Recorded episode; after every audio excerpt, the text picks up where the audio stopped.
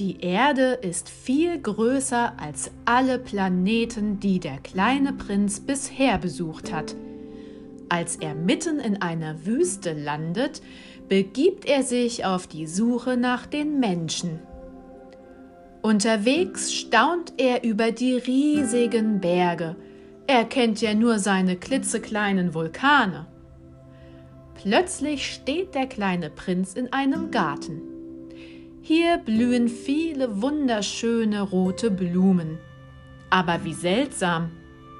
Sie sehen genauso aus wie seine Blume auf seinem Planeten. Dabei dachte er, seine Blume sei einzigartig. Wer seid ihr? fragt der kleine Prinz.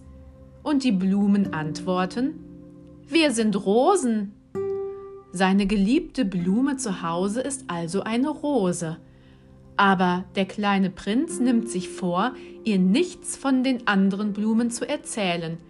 Für ihn ist sie nämlich immer noch einzigartig.